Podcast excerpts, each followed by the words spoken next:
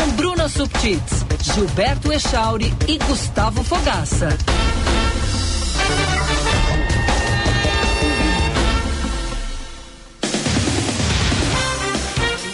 Nove horas e 25 minutos. Bom dia, bom dia. Band News Porto Alegre entrando no ar, terça-feira, 31 de outubro de 2023. Seja bem-vindo. Vamos até 11 horas da manhã. FM 99.3, aplicativos Band Rádios e Band Play, live no YouTube, canal Band RS. Acesse lá e nos acompanhe em imagens. Vamos nessa e participe. Nosso WhatsApp é o 51991024044. 51991024044. Senhor Gustavo Fogaça, bom dia. Bom dia, Giba. Bom dia, Bruna, Fabrini, melhores ouvintes.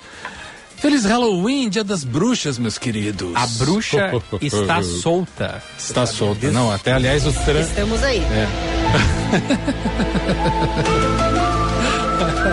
A Bruna sumiu.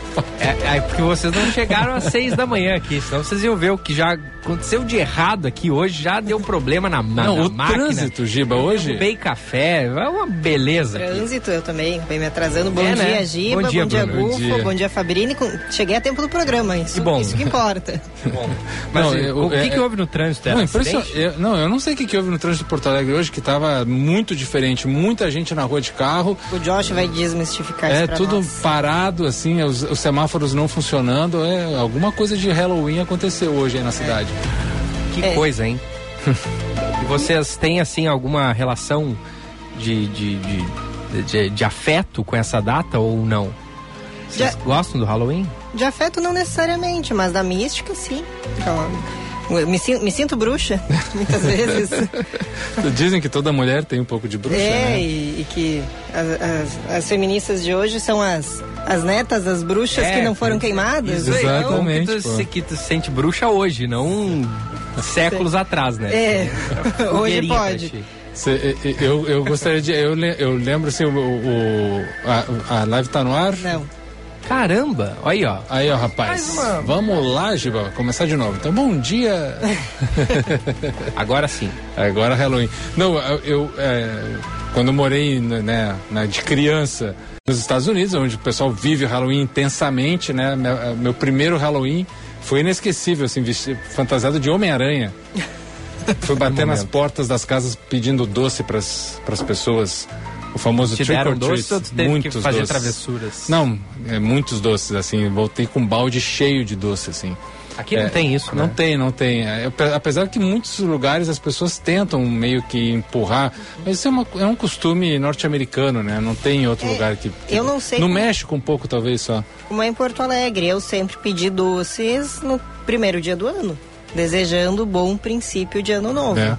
E isso no interior é muito forte, muito forte. Tem lugares no Brasil que Cosme e Damião, né? O dia de Cosme e Damião Também de- é, então acho que tem. É isso, as tradições de cada lugar, claro. Daí tá tentando se trazer o- pra, pro Halloween. Acho que alguns lugares fazem, mas assim, não é uma tradição. Sim. É, é mais uma imposição cultural de fora, assim, né? E que comercialmente funciona muito. Como tantas outras. Como tantas né? É. outras. É, agora é questão de diversão também. Eu sempre acho tudo divertido, mas tem muita gente que leva a sério, tem gente que não gosta. Eu vi ontem um curta de terror muito bom. Qual? Other Side of the Box. É? Tá no YouTube, 15 minutinhos. É, vou dar uma olhada É depois. bem legal. Bem legal. Bacana. Bota aí. Other Side of the Box, né? O o- outro lado da caixa. E você vai ver ali, é 15 minutinhos. É um canal que tem vários, várias, vários curtas de, de terror. Eu só vi esse porque eu sou meio. Meio, né? É, eu gosto meio bastante. assim. Não, eu tá? gosto bastante. Depois de, de noite eu me lembro, aí o pessoal vem nos meus sonhos, aí eu tô fora. Então vamos nessa. Mande a sua mensagem, seja na live ou seja pelo nosso WhatsApp. Band News Porto Alegre é para PUC RS. Faça sua carreira acontecer. Erva Mate Baldo. Nosso bom dia é com a intensidade da Baldo. Sabor intenso como a vida. Breton Porto Alegre, estilo brasileiro, compromisso sustentável. Quintino Bocaiúva 818 e Pontal Shopping. A Durg Sindical traz a hora certa, 9 e meia. 45 anos lutando pela educação pública e democracia no Brasil. Seu caminho. Josh Bittencourt vai contar pra gente mais do trânsito. Bom dia, Josh. Muito bom dia, Gilberto, Bruna, Gufo. Uma ótima terça-feira para todos que nos acompanham aqui no Band News Porto Alegre. Teve acidente há pouco no bairro Partenon. Um carro e, uma, e um ônibus bateram na rua Monteiro Lobato, próximo à rua Doutor Lócio, mas ninguém ficou ferido, de acordo com a IPTC. Os agentes já em deslocamento para sinalizar o trânsito não chega a ter congestionamento, até porque foi dentro do bairro, então não afeta a Avenida Bento Gonçalves. Ipiranga com vários trechos de retenção em direção ao centro, assim como a Protásio Alves, principalmente entre a Lucas de Oliveira e a Ramiro Barcelos. Nos acessos à capital pela Zona Norte, trânsito aos poucos melhorando. Pela Castelo Branco ainda tem um movimento mais pesado, mas a boa notícia não tem previsão de içamento do vão móvel da ponte do Guaíba para essa terça, então trânsito liberado nas duas pontes entre Porto Alegre e Eldorado. Matrículas abertas Colégio João Paulo, do Infantil Ensino Médio, construindo valores. Agende sua visita, Colégio João Paulo, Higienópolis e Praia de Belas. Band News. Tempo.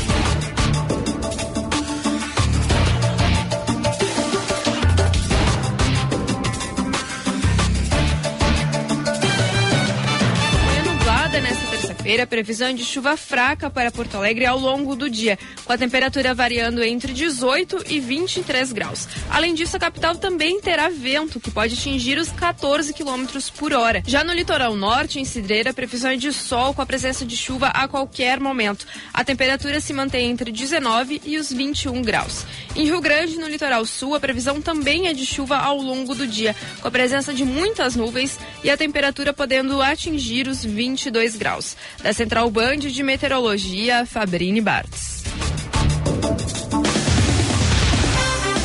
Valeu, valeu Fabrini, valeu Josh, 9h32. Abraço aí aqueles que nos acompanham nesta manhã cinzenta aqui na capital.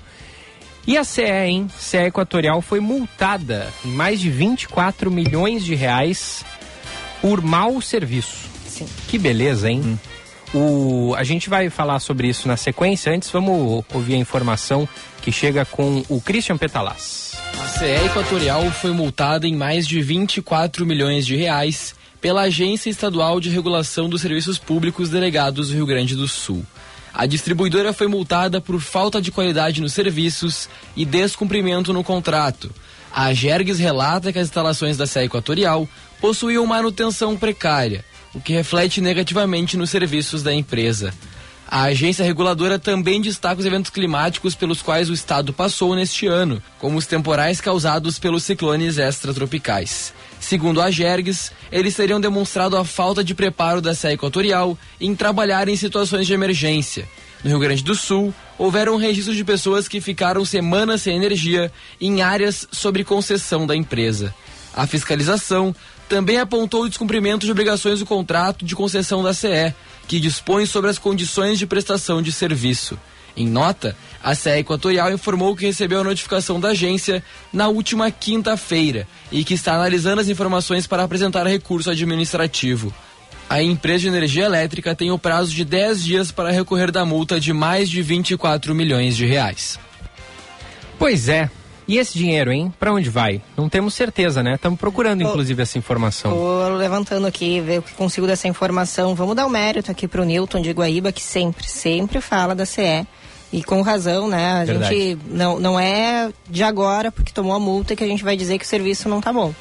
A gente já vem percebendo isso aí há muito tempo. Sim. O caso dos ciclones evidenciou a falta de preparo para o atendimento em situações de urgência e emergência, mas uh, a nota da AGERGS, que é a Agência Reguladora dos Serviços Delegados concedidos aqui do Estado, né, que é o caso da, da energia, né, um serviço de responsabilidade do poder público que ele concede a uma empresa privada para que preste.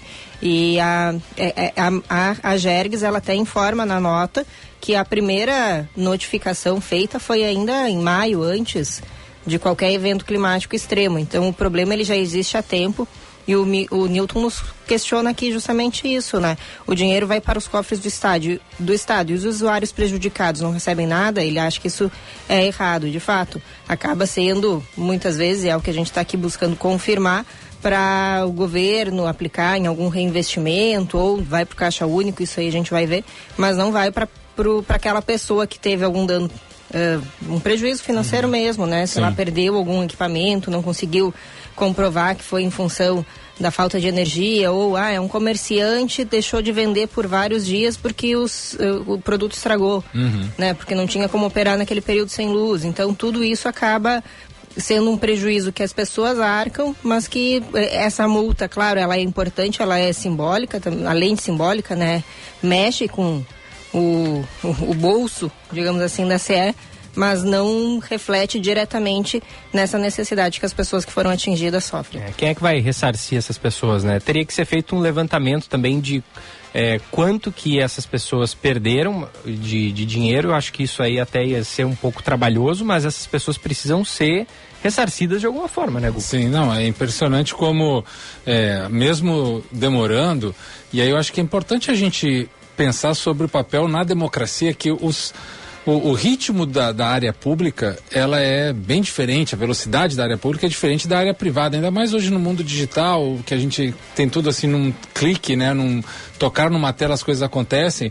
Os processos na área pública elas têm os seus, têm os seus tempos. E as agências reguladoras, tanto as federais quanto as estaduais, elas têm uma importância fundamental é, na, na prestação de serviço. E muitas vezes a demora que a gente, né, na nossa ansiedade, na nossa necessidade básica, a gente recebe uma resposta mais demorada, mas é muito importante quando essa resposta vem mesmo com um tempo mais demorado, como foi o caso agora dessa multa. É claro que a multa vai ser recorrida e tudo mais, mas o fato dela já ter sido é, é, é demandada, ela é muito importante, porque quando a Gergs vai lá e se reúne com a ANEL, com a Agência Reguladora Nacional de Energia Elétrica, e ela diz, olha só, aquele pessoal lá que a gente fez a concessão, eles estão prestando um serviço ruim, eles estão com os seus equipamentos em más condições, eles não estão conseguindo é, dar conta da demanda e a gente precisa de alguma forma multá-los porque eles não estão respeitando o contrato. E isso aí passa por uma série de processos que termina chegando nesse, nesse final que a gente está vendo agora. Aí fica essa questão da, da multa ao, ao ela ser paga, se, se ela será de alguma forma parcelada, se ela vai ser de alguma forma restituída aos usuários. É, se tem aquela coisa, por exemplo, né, quando a gente é multado no trânsito, a gente é multado em alguma situação, a gente primeiro paga, depois a gente contesta, né? Uhum, uhum. Será que vai ser a mesma coisa? Primeiro paga, CE e depois contesta? Ou primeiro contesta e depois paga, né? Tem um prazo para recurso, né? É, tem prazo de 10 dias para recorrer dessa decisão é, ao Conselho Superior Sim. da AGERGS. Mas, é, é para nós, réis mortais, é sempre diferente, né? É, é sempre, sim, sempre, sempre é uma facilidade no, maior para pior. Para as empresas. Né, Giba? E aí tem essa situação também de que a multa ela é ela está ligada a ações do passado. Mas e aí, o que, que vai acontecer no presente? Como é que é o futuro? O que, que é, vai ser feito, que, que se apresenta da empresa multada para que ela mostre, olha, eh, não vai ser recorrente esse problema. Eu vou melhorar o meu serviço, eu vou melhorar meu atendimento, eu vou melhorar meus equipamentos, eu vou melhorar a manutenção dos meus equipamentos, que foi o que foi denunciado pela AGERGS, né? Então, é, é, fica essa preocupação, porque senão vai ter que ser uma bola de neve constante, de ação da agência reguladora na defesa do usuário, na, na defesa do serviço, é, ficar constantemente indo atrás disso e a gente ficar nesse hiato aí entre o que é oferecido à população e o que foi é, combinado em contrato. Até que uma hora isso vai ter que ser rompido e aí a gente chega num final mais triste ainda do que, do que a gente está tendo agora. Então, é, é um alerta muito importante para ficar de olho, para a gente ficar de olho, para a população ficar de olho e principalmente para o governo ficar de olho se, é, mesmo com esse, esse, esse, sinal amarelo aí de uma multa milionária para a CE, é, eles não evoluírem na, na entrega do serviço, é, a gente pode chegar numa situação bem, bem mais difícil. E a primavera tem sido bem chuvosa, o verão tende a ser também, né? É, vários temporais, inclusive tem previsão de mais um ciclone para se formar no, na, na costa entre quinta e sexta-feira. Deve haver mais temporais a partir de quinta, sexta, final de semana também aqui no estado. E já o pessoal já começa a se, a se preocupar, né? Porque tem lugares aí que é basta uma chuva um pouquinho mais forte já cai energia e aí sabe lá Deus quando é que volta, né? Sim. É. E tem outra coisa, né, Giba? Calor, é, que vai ser um verão terrivelmente quente, O uso de refrigeradores, de ares condicionados, tudo isso faz uma demanda de energia muito alta. É. E muitas vezes é, é, não dá a, a vazão para isso, né? Então vamos ver também como é que a, as agências, de, as, as, as, fornecedoras de energia respondem a esse verão quentíssimo que promete ser esse verão que vem agora. É. Aqui o, só para fechar aqui o caso CE Equatorial, né? E o Edi de Gravataí nos coloca, vocês já tentaram cobrar um prejuízo de uma empresa de energia elétrica? A gente até desiste de tão burocrático que uhum. é. É, é, é, isso, né? Mas quando é para nós sermos cobrados, aí é, é, super rápido. O Milton Bueno, bom dia na audiência sempre que posso. Valeu, dia, Milton. Milton. Abraço. O Luiz Francisco Vieira, bom dia, melhores comunicadores. A linha T11 da Carris está cada vez pior. Moro na Cavalhada. Quando se consegue embarcar em um, não se sabe se vai conseguir voltar da Zona Norte no final do dia. Opa. É, isso. T11 é complicado. E é uma das poucas ligações é, Zona Sul e Norte sem passar pelo centro. Né? Sim, uhum. que é a terceira perimetral. Terceira perimetral. É, é. É uma linha que eu pego bastante e realmente é complicado. Aqueles ônibus articulados nunca mais vi. Não sei se, se eles estão em, em outros horários, né, em relação aos que eu pego. Que não deveria, né? Não Justamente deve, é. ele é para naquele horário tu conseguir carregar mais pessoas. Uhum, uhum. E aí, é, muitos eram para ter ar-condicionado, né?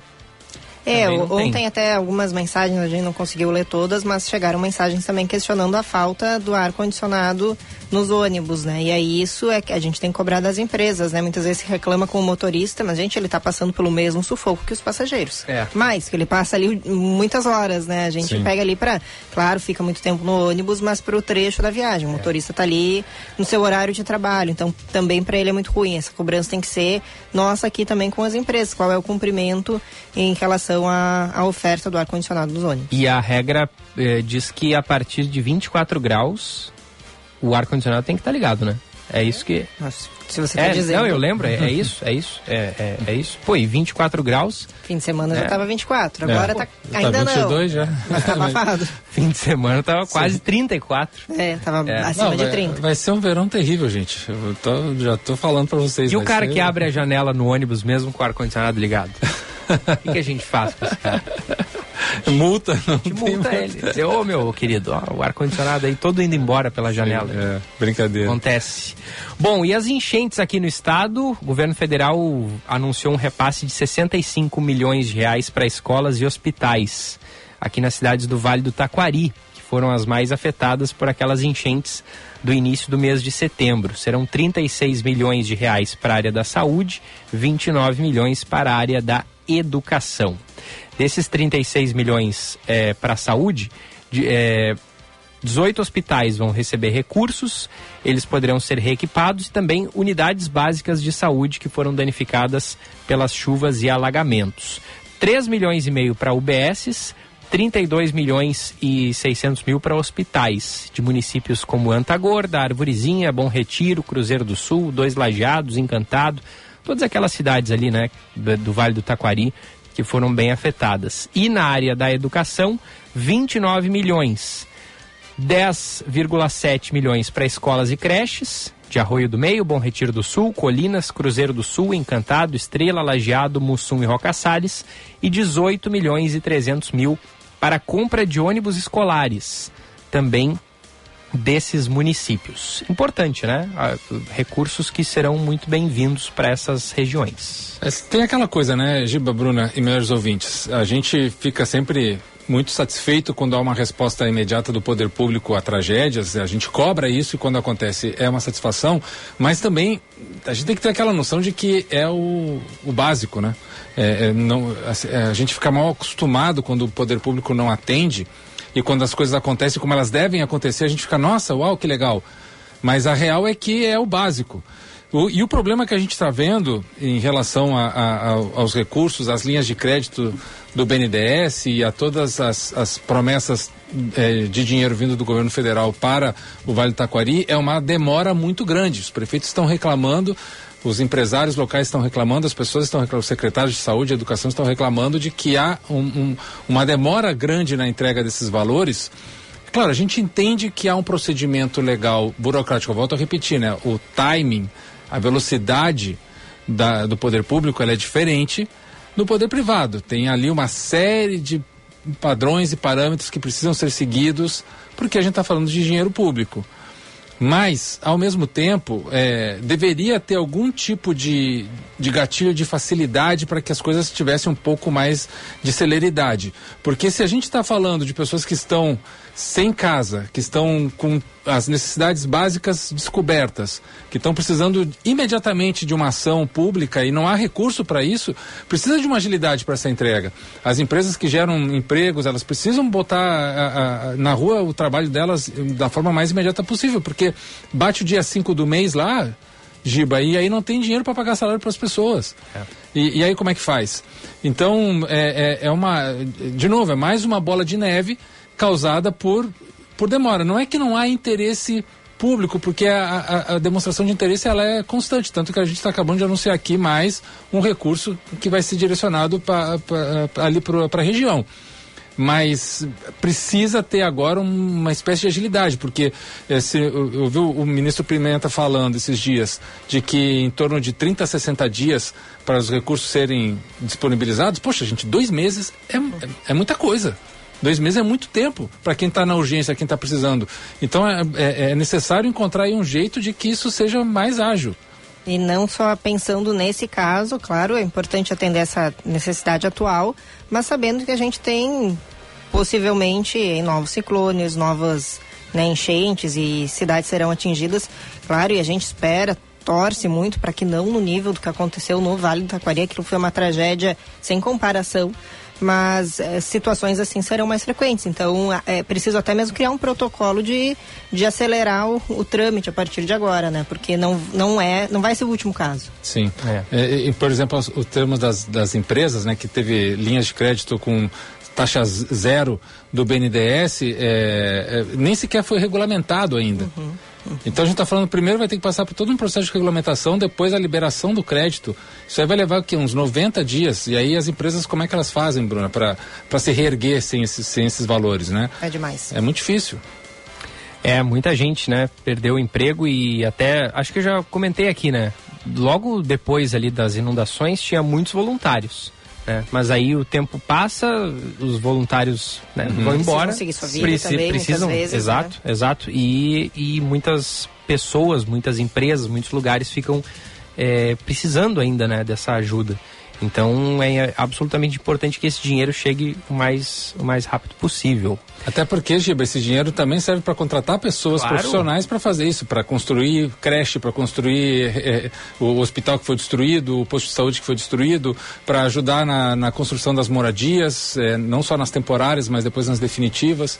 Então é, é toda uma, uma escala de situações, é, tanto de emprego quanto de material, de recurso, que se não tivesse agilidade, né, as pessoas estão lá na espera. Tem muita gente ainda que não tem teto. Então é, é muito importante que, que o. Eu volto a dizer, é, é super. É, a gente saúda sempre quando o poder público ele responde de uma forma é, rápida às demandas é, com anúncios, com assinando protocolos, assinando ali leis, etc. Mas é, a gente sabe que o ritmo do poder público é mais lento, então precisa encontrar um, um jeito de, de que esses processos sejam mais rápidos, né? E, infelizmente tem que ser assim. Mudando de assunto, na área da educação, foi divulgado neste mês de outubro o Censo da Educação Superior 2022 e os números apontam que caiu o número de estudantes que ingressaram em instituições de ensino federais no Rio Grande do Sul por meio da lei de cotas. Esse, esses números, é, essa redução né, foi observada entre os anos de 2021 e 2022. Nesse período, a proporção de cotistas caiu de 35% em 2021 para 32,4% no ano passado. Foram 26.300 novos estudantes no ensino superior nas universidades federais em 2021, número que é, subiu para 26.800 em 2022. Só que o número de cotistas ingressantes diminuiu de 9.200 para 8.600 no período. Assim, não é uma super redução, mas são números que, que já levantam um alerta, né, Bruno? Uma preocupação, acho que a gente vem aí numa um período pós-pandemia também que prejudicou muito do que ajuda uh, aos alunos cotistas ingressarem no ensino superior, especialmente em, no ensino superior público, que são os cursinhos populares, né? Acho que uh, a gente entende que a educação à distância, ela claro, facilita o acesso muitas vezes de muitas pessoas, mas ela não, não torna aquele não, não tem a equivalência do conhecimento que é adquirido na educação presencial. Eu imagino que isso tenha tido influência, claro, estou falando aqui pelo com base nos dados divulgados, analisando que possa ter sido isso que impactou a redução do, do ingresso de cotistas no ensino superior público neste período. Mas, como você disse, precisa é um alerta, tem que ser acompanhado para ver qual será a tendência aí do ano que vem, né, no próximo censo a ser divulgado, se isso vai se manter ou se terá a condição de recuperar o patamar anterior. E tem outro fator, Bruno, que não aparece nessa pesquisa e que talvez seja importante colocar na mesa, que é que ficou mais exigente é, o nível de seleção do que é considerado uma pessoa cotista. É, porque havia muitas fraudes, tentativas de fraudes, de pessoas se passarem por cotistas, seja... Por causa da autodeclaração? É, de serem, de se declar, autodeclarem negros, pardos ou indígenas, e que houve ali um, um, um, uma espécie de aperfeiçoamento da, da seleção, e que isso também pode ter aí impacto nisso. Né? Eu estou dizendo, supondo, porque também não há acesso a isso e a pesquisa não traz essa informação.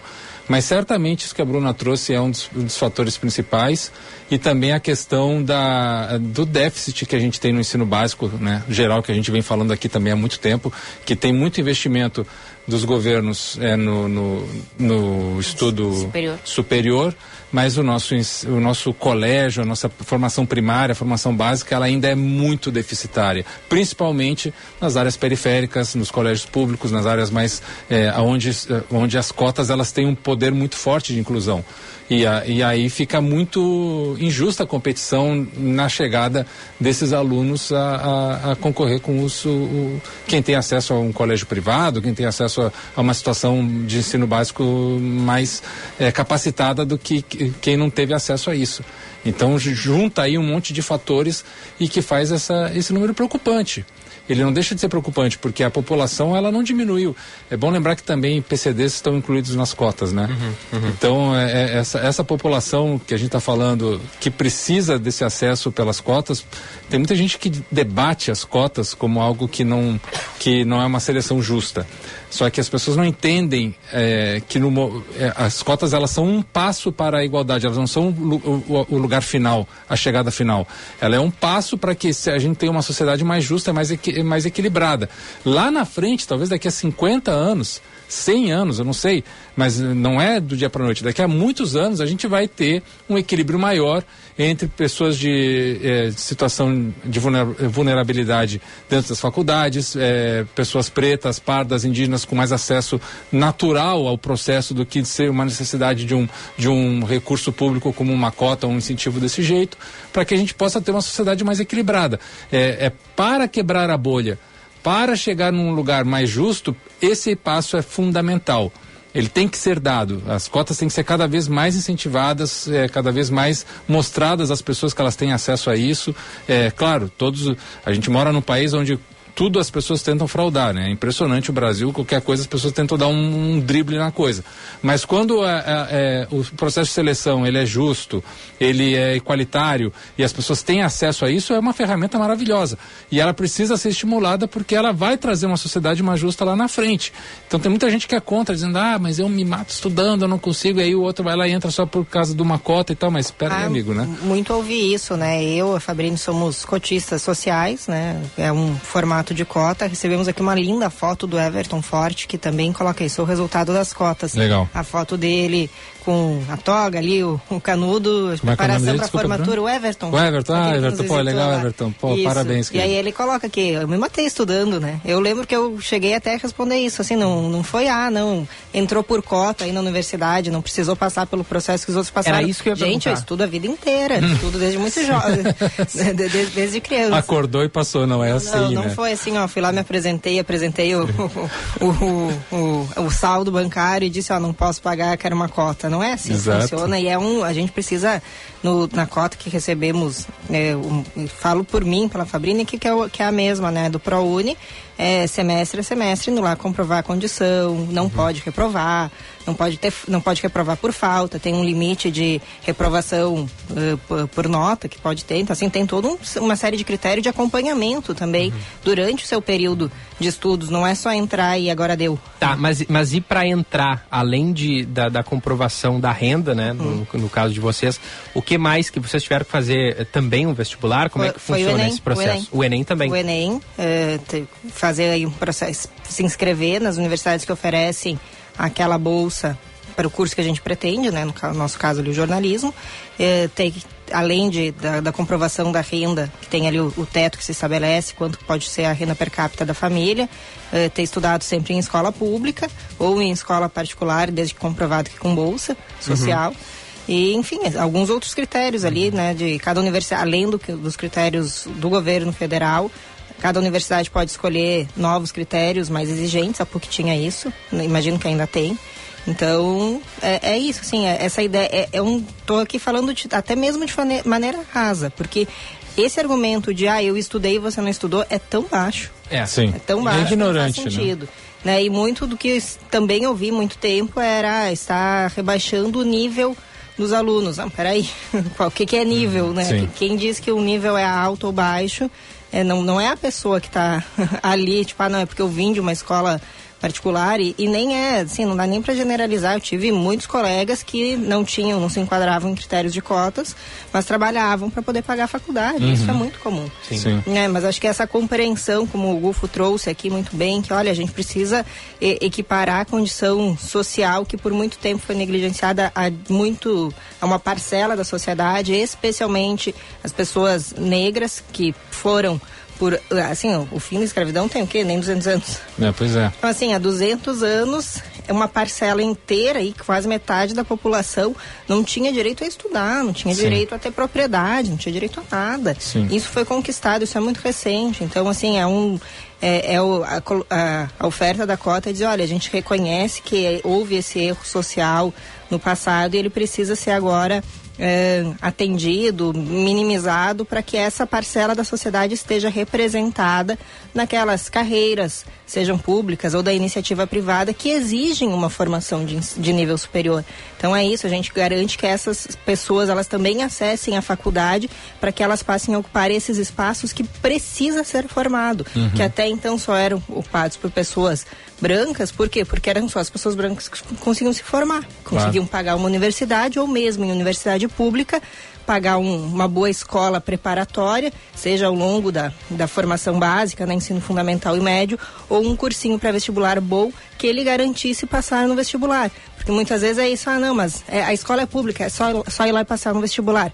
Bom, mas em que pé de igualdade? Eu sempre recordo aqui, eh, recordo aqui não, sempre recordo quando eu falo, eu fiz magistério, mas o magistério também tem cadeiras do ensino médio. E por um ano inteiro eu não tive aula de química. Não tive. Então, assim, eu, eu quando fiz o vestibular, a minha pior nota foi química. Eu fiz o vestibular da URGS e fiz duas vezes o Enem. Sempre foi a nota mais baixa nessa área. Como é que eu iria competir com alguém que teve aula de química em laboratório? É. Sim, não, é muito difícil, né? Então, e- esse tipo de exemplo, né? Eu vindo de escola pública com falta de professores, com na época ah, que eu Tem muito vejo isso, com um olho muito crítico. professor também, É, né? não, eu vejo com um olho muito crítico o, um programa que se teve ali por no, no governo Ieda, não lembro em qual ano exatamente, que era o programa do déficit zero, Uhum. que foi um déficit zero à custa de quê? A custa de uh, você interferir numa política educacional de uma geração inteira. Então, assim, ah, era- era déficit zero, corta o que se acha que, tá, que, tá, que é gasto fora, assim, desnecessário. Teve muito corte na área da educação naquela Sim. época. Então, assim, isso interferiu na formação de muito, muita criança e muito adolescente naquele momento. Então, como é que eu vou para um vestibular ou para uma prova aí preparatória em pé de igualdade com alguém que não passou por isso? E, e aí, esse é o debate que tem que ser feito. Ele é anterior a só entrou por cota ou não entrou por Sim. cota.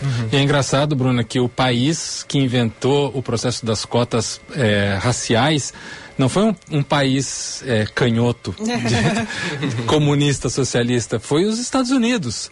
O- talvez o grande país capitalista neoliberal, como vocês queiram chamar, do mundo, foi é, na biografia de Karim Abdul-Jabbar, que foi o maior jogador de basquete é, dos anos 70 e um dos maiores da história do basquete mundial, o Karim ele conta ali no, no seu livro que ele foi fruto de cota. Uhum. É, ele conseguiu entrar na universidade graças à cota é, racial que já nos anos ali, a gente está falando no começo dos anos 60, né, que foi logo no processo ali que os Estados Unidos até os anos 60 havia uma segregação muito forte. E, e aliás, segregação em lei, né? Era lei. Uhum. E, e sendo que a população negra nos Estados Unidos é minoria se calcula que é em torno de 16 a 18% da população se autoconsidera é, negra, porque aqui a gente está falando de uma maioria de um país. E lá é, é realmente uma minoria bem é, significativa, mas que é, conseguiu graças às cotas, ter acesso às principais faculdades. Hoje a gente encontra a população negra, muita gente em situação de decisão, de, de bota lá, pega CEOs, pega é, juízes, é, pessoas em lugares de poder que aqui a gente não vê. Né? E isso é fruto das cotas, das cotas universitárias. Então, é claro que isso não resolve o problema, não resolve o problema do racismo, não resolve o problema de um monte de coisa, mas é como eu falo, é para quebrar a bolha, para chegar numa sociedade mais equilibrada daqui a 50, 100 anos, é um processo.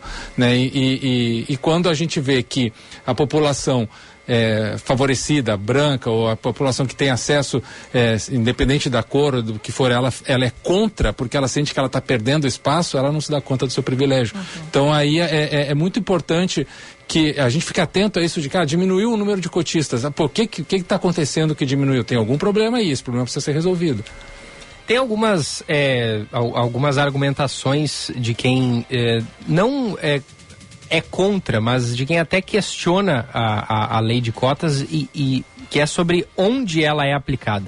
Tem gente que questiona que ela não deveria ser aplicada na universidade, sim, de repente, num, numa espécie de preparação para a universidade, tipo num cursinho pré-vestibular, para meio que é, equiparar todas as condições de acesso ao, dos estudantes através do vestibular, por exemplo. O que, que tu pensa sobre isso, Bruno? Não, porque é, é, é, é, fraco esse argumento, né? Pega a pessoa que estudou a vida inteira, uma escola muito bem Era preparada e equipada, não é em um ano de pré-vestibular é. que a pessoa vai conseguir alcançar esse mesmo nível. Eu não, eu, eu do meu lugar de fala, e deixo isso bem claro aqui há muito tempo, eu não consigo entender por que incomoda tanto uma vaga. Quando eu entrei na PUC, era um, uma turma de 40 pessoas com cinco cotistas. Uhum. Não estou tirando vaga de, não, não é uma coisa assim, nossa, tirou vaga de muita gente. Não, foram cinco vagas. É. E uma colega não conseguiu concluir porque também não é simples.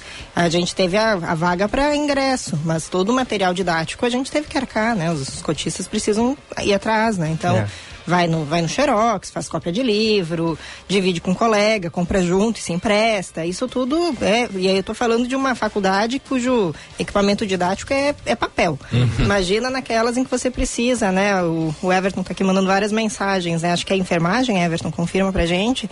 Tem, tem outros tipos de equipamentos que você precisa claro. ter para fazer o seu curso. Eu sei que o pessoal, às vezes, a, alguns cursos não tem uh, condição de, de um, um contraturno para trabalho, então a, precisa, a pessoa precisa largar trabalho e somente eh, estudar, e aí para muitas pessoas não é possível, porque, porque ela também é fonte de renda para sua família.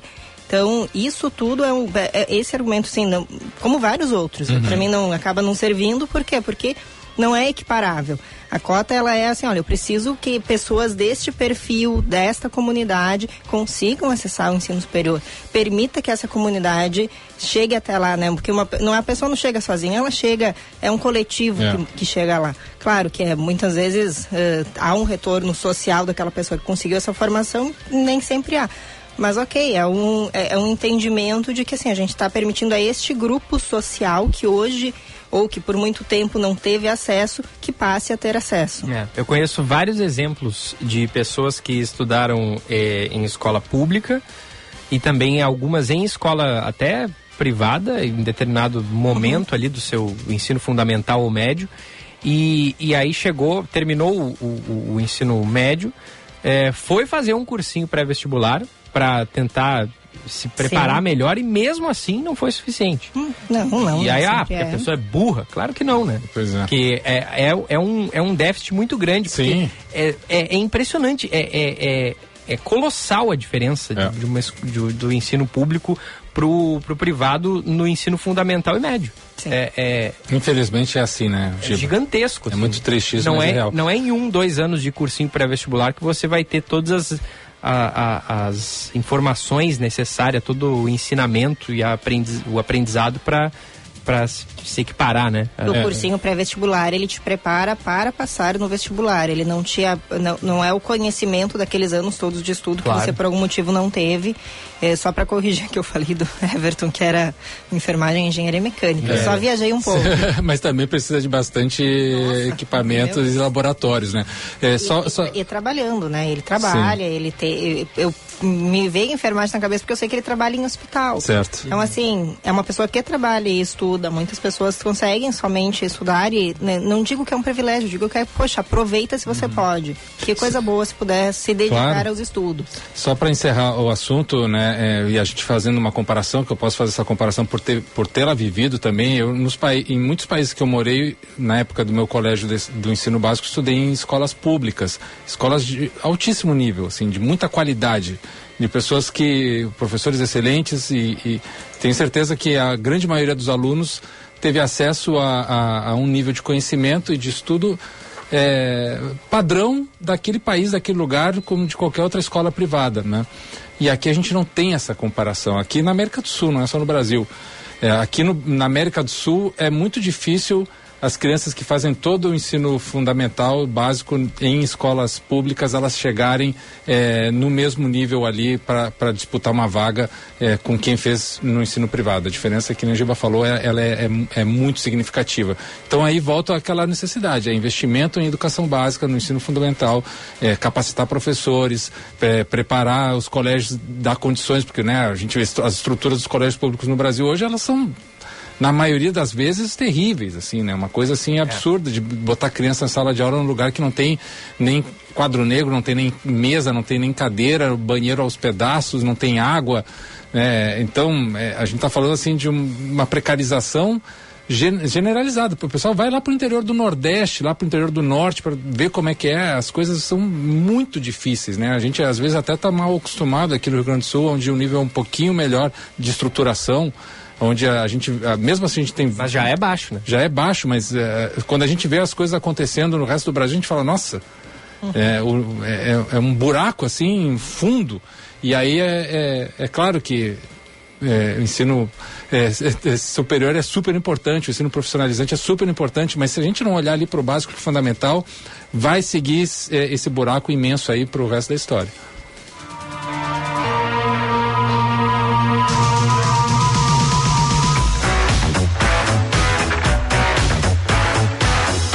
Você vai chamar, Giba?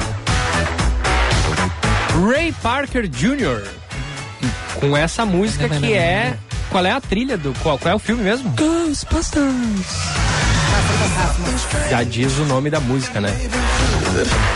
Música gonna Halloween, né? Afinal de contas, hoje, 31 de outubro, Dia das Bruxas. E a gente ouve músicas que tem essa temática aí meio macabra. Mas esse filme é, pô, esse filme é clássico demais, né? Muito. Muito legal. E essa trilha também. É. Eu, eu vou, eu vou só pedir licença que tem vários recados, a gente vai ler na favor. volta, mas um só antes do intervalo, para que nos leia também o, o Guinter de Canoas, que hoje também é o dia que se comemora a reforma protestante. Que tirou o mundo ocidental da Idade Média e trouxe luz e liberdade para o povo, né? A reforma de Martinho Lutero. Sim. Então, 506 anos da, da reforma nos lembra aqui o Guinter. Boa.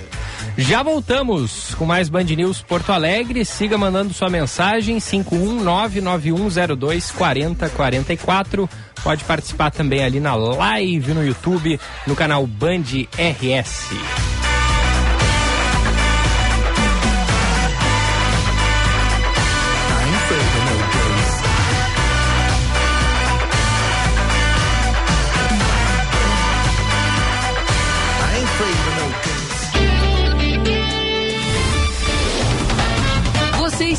Ouvindo Band News Porto Alegre. Você já conhece a Baldo?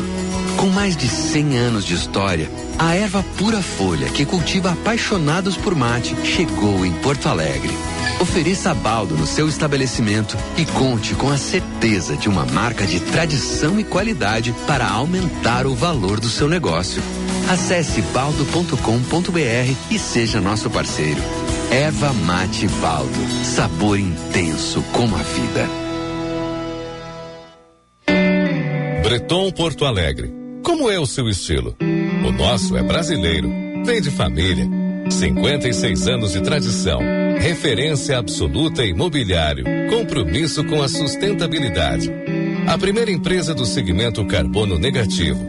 Visite-nos na rua Quintino Bocaiúva 818, Moinhos de Vento ou no Pontal Shopping. Breton Porto Alegre. Seu mundo. Nosso estilo.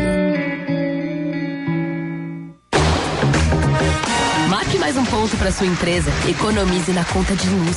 Se seu negócio gasta mais de 9 mil reais por mês, entre para o Mercado Livre de Energia com a Engie, líder em energia renovável no Brasil. E economize até 30% na sua conta, deixando sua empresa muito mais competitiva. Faça uma simulação em engie.com.br barra Mercado Livre. Engie, sua parceira no Mercado Livre de Energia. Você está ouvindo Band News Porto Alegre. Plantão PUC de boas notícias. Para potencializar o ensino em saúde, a PUC está somando forças com a rede de saúde da Divina Providência. A parceria vai contribuir para formar profissionais ainda mais qualificados e preparados para o cuidado com a vida, trazendo benefícios para o atendimento em saúde da capital. PUC, há 75 anos. Impacto real na sua vida e no mundo. Saiba mais em pucrs.br/impacto. Quer um bom motivo para sorrir? A Unimed Porto Alegre prorrogou a melhor condição para você ter seu plano odontológico. Até o dia 15 de novembro, você contrata Unimed Odonto com 15% de desconto, planos com ampla rede credenciada, sem coparticipação e muito mais, por apenas 21 e 25 mensais. Contrate online agora mesmo pelo site unimedpoa.com.br. Aqui tem cuidado, aqui tem Unimed. Band News FM, temperatura. Oferecimento Cindy Lojas Porto Alegre. Inspiração para transformar o varejo. 22 graus, 6 décimos. Atrair e reter profissionais capacitados é um desafio para sua empresa? Então o novo Cindy Vagas é para você. É a solução criada pelo Cindy Lojas Porto Alegre para ajudar a sua empresa a encontrar o profissional certo para o seu negócio. Com o novo Cindy Vagas, você reduz o tempo de contratação, diminui a rotatividade e economiza custos. Acesse cindylojaspoa.com.br e saiba mais. Cindy Lojas Porto Alegre, a melhor solução para o teu negócio. Quer um bom motivo para sorrir? A Unimed Porto Alegre prorrogou a melhor condição para você ter seu plano odontológico. Até o dia 15 de novembro, você contrata Unimed Odonto com 15% de desconto, planos com ampla rede credenciada, sem coparticipação e muito mais, por apenas 21 e 25 mensais. Contrate online agora mesmo pelo site unimedpoa.com.br. Aqui tem cuidado, aqui tem Unimed. Em 45 anos de existência, a Adurg Sindical participa ativamente das lutas sociais, em especial da defesa da educação pública, dos direitos dos professores e demais trabalhadores da educação. A construção política do sindicalismo do amanhã é indispensável para a reafirmação da grandeza e da soberania nacional num país que garanta inclusão social. A formulação de soluções é papel da categoria docente e, por conseguinte, da Durgues. A Durgues Sindical, há 45 anos lutando pela educação e a democracia no Brasil. Seu caminho.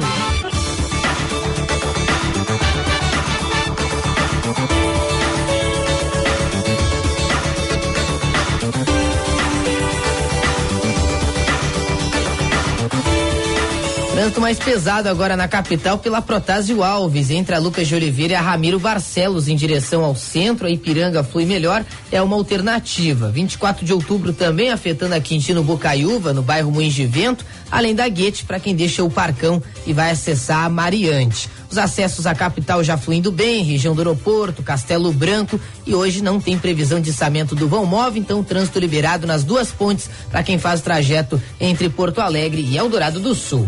Sua saúde merece uma das melhores e mais inovadoras estruturas hospitalares do país. Complexo Hospitalar Unimed Vale dos Sinos, atendimento particular e plano de saúde. É para você.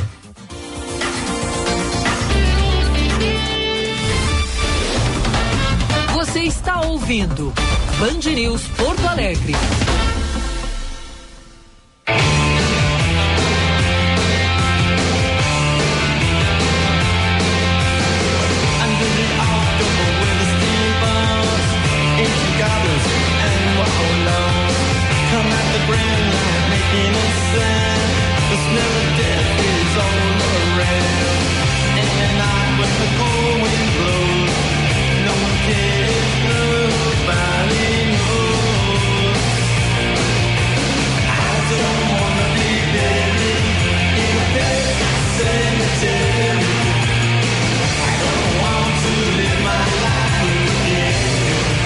Estamos de volta. Pet Agora tu Cemetery. Essa é uma fase já meio. Meio. meio quase. É no, anos 90 isso aí, né? Do Ramones. Não, final dos Não é? anos 80. Final dos anos É. 80, tá. É, eu lembro. Não é aquela fase raiz da banda, né? Não. Fase mais adiantada, assim. Sim, e, e mais divertida também, assim. É? Mais debochada, vamos dizer assim.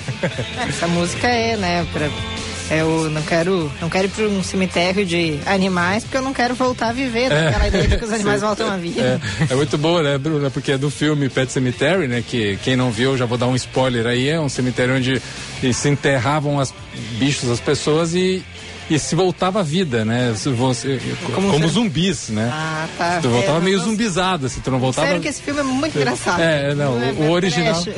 Eles fizeram um remake ruim, tá? Assistam o original. O original é, é bem bom mesmo, assim, divertido. E aí é- O disco Brain Drain, 1989, aí, ó, finalzinho mesmo dos anos 80. Aí o Joey Ramone, a letra é muito boa, porque assim, não, não é que. Assim, eu gostaria de virar zumbi, não é esse o problema. O problema é que eu não quero viver a minha vida de novo, né? não quero passar pelo que eu passei. Ai, que demais. Ó, deixa eu mandar um abraço aqui pra Janaína Sabrito, que é fãzaça de Ramones. E ela mandou um vídeo aqui pra gente que eu quero colocar na live. Olha lá, ó. Olha. Vamos mostrar aqui só um pouquinho, porque é muita, muito botão pra apertar simultaneamente. A gente tem que. Primeiro eu tenho que fazer. É, vir aqui, tá. Aí, agora sim. Agora tá aparecendo aí na live. Ó. A Janaína Com os óculos. os óculos. Ah, é que. Ele. Tá, entendi o que, que tem que fazer. É que tá rodando o Pet Cemetery e a gente não tem Sim. o áudio do vídeo. Claro. Ô, Bruna, vai com algumas mensagens aí enquanto eu. Enquanto você enquanto eu me recupero da surra que eu aí. tomei do computador aqui. Tá, vamos lá, vamos lá, deixa eu ver. Aqui, ah, falando ainda sobre as cotas, nos diz aqui um ouvinte, não, não mandou nome, manda nome, por favor, que ainda mais contabilizarmos mais de 10 anos de tranquilidade para estudar. Pre- Precisa de cabeça livre para estudar, é verdade. Aqui a Márcia nos manda, né, que as cotas são de extrema relevância também para pessoas com deficiência. Meu sobrinho está cursando engenharia na URGS, Legal. graças às cotas. Que bacana, Márcia, parabéns para ele. Ela que nos mandou aqui mais cedo, que ela prefere travessuras. E vocês, preferem o quê? Eu prefiro doce. Você prefere doces? Eu prefiro doce. Também aqui nos manda a Wanda da Zenha, né? Faculdade de Odontologia. Precisa comprar instrumental e é muito caro. Sim, né? Aqui um abraço pro Cláudio Nunes aí, que disse que já era meu fã, que aumentou depois do, do depoimento. Que bacana, Cláudio. Ficou muito feliz. Um abraço Ó, pra ti. vamos ver se tem o áudio aqui, ó. Vai lá.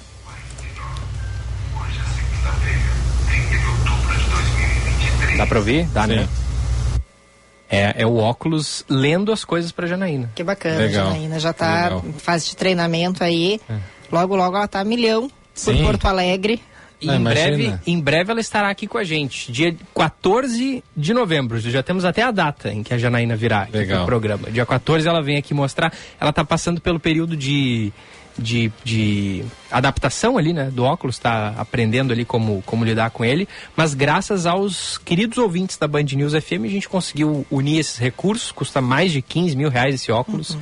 e a Janaína conseguiu é, para ajudar ela a enxergar e esse óculos reconhece rostos, é, placas, lê livros, então ajuda bastante o, o deficiente visual. Ô Giba, com, com a curiosidade intelectual que tem a Janaína, imagina o trabalho que ela não tá dando por esse óculos, né? Tá Nossa. fazendo o óculos borbulhar ali de- no treinamento já. né? Valendo cada centavo. Arrasa aí com óculos, trabalho manda ver. óculos. Isso aí. Coisa boa. Vou, vou seguir, já que comecei com mensagem, lá, vou ler lá. mais algumas aqui. O Renato Lacerda, aí da nossa central de ouvintes de ontem, ele ma- manda aqui, ó.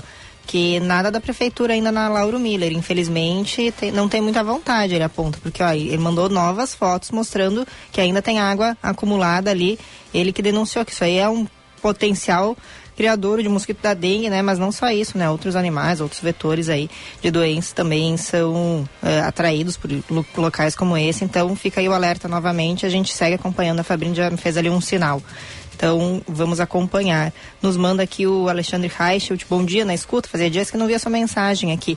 Que ele ficou, ó, 10 dias de férias na semana retrasada. Não viajou, mas se desligou um pouquinho. Fez bem. Boa, boa. E importante. agora, recém terceiro dia após as férias, ele que está sem sinal de internet lá na Zona Norte. Está desde as oito, trabalha- cheio de trabalho para fazer e a Claro não colabora. Poxa, fica aí o- o- a cobrança, inclusive, né? Mais mensagens aqui vou trazendo. Ah, o, perdão, o Newton de Guaíba ali, quando a gente falava da CE, ele que é alguém que sempre questiona, cobra eh, a, a falta de qualidade do serviço, ele nos, nos manda aqui, ó, o que esperar com a privatização da Corsã, com a incompetência do Estado demonstrada na privatização e fiscalização pífia da CE Equatorial. Pessoal preocupado aí com o que está por vir. E nos mandou aqui, depois eu trago as mais recentes, mas o, o Xande, no, o Masterchef, nos colocou aqui, ó, uns fact, facts da Band News Porto Alegre. A Fabrícia e a Duda moram na rádio. Estão sempre Sim, 24 horas disponíveis. Quando não estão ao vivo, elas estão gravadas. Estão sempre aí com a gente. Onipresente. É verdade. Ele coloca, o Juan Romero tem só 12 anos, ninguém questiona. pois ele tem a Exploração competência. infantil. É, não, mas ele tem, tem a competência, mas ele tem um pouco mais que 12, a gente pode comprovar. Tem 13. 13 que é o número da Taylor Swift, É que é muito Isso, fã. que é super fã dela. Isso, e aí ele colocou que a fantasia mais impactante de Halloween foi quando o Giba tirou a barba. Esse dia aconteceu. Aconteceu, cara. Tá nos, nos Nas- nas anais do YouTube da Band News FM. Não vou recuperar isso aí, não. Não vai recuperar, nem vai tirar de novo a barba. Nem no Halloween. Não, não. Vou, nas férias eu vou, pra não precisar aparecer pra ninguém aqui na live. Nas férias dá uma, uma mudada.